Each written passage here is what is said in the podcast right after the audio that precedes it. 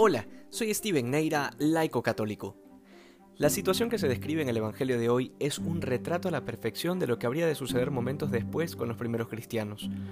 Posterior a la resurrección, la predicación de los cristianos, lejos de apagarse, más bien se encendió muchísimo más, al punto de que el cristianismo comenzó a expandirse rápidamente, y con esta expansión se desató la primera persecución contra los cristianos, que fue protagonizada por los judíos.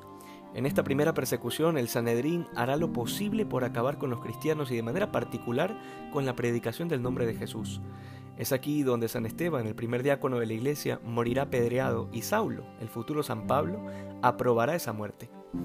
Es increíble el realismo con el que el Señor advierte y describe estas cosas, con la única finalidad de que cuando sucedan recordemos que Él ya nos las había dicho.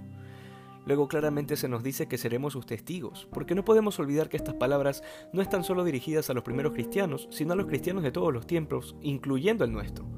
Por tanto, la pregunta sería, ¿cuál es el testimonio que nos toca dar a nosotros como cristianos en este tiempo? Mucho se habla de un martirio blanco, es decir, de un martirio que no consiste en derramar sangre, sino más bien en sufrir lentamente y con paciencia las injusticias de este mundo y la crisis que afecta profundamente a la Iglesia.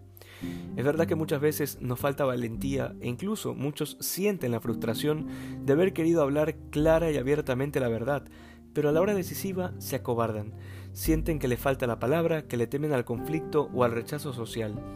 Justamente por esto el Señor anuncia el envío del Espíritu Santo, porque es este Espíritu que fortalece y da entendimiento, el que da la fuerza a los mártires para caminar seguros hacia la hoguera mientras van cantando salmos, o aquellos otros a enfrentarse a líderes poderosos con el arma de la verdad, denunciando con claridad y en voz alta las injusticias.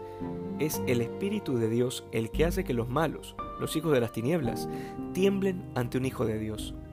Siempre que nos falte este espíritu, hay que invocarlo con confianza, porque el Señor lo ha enviado a la iglesia justamente para nosotros. Que hoy seamos más santos que ayer. Dios te bendiga.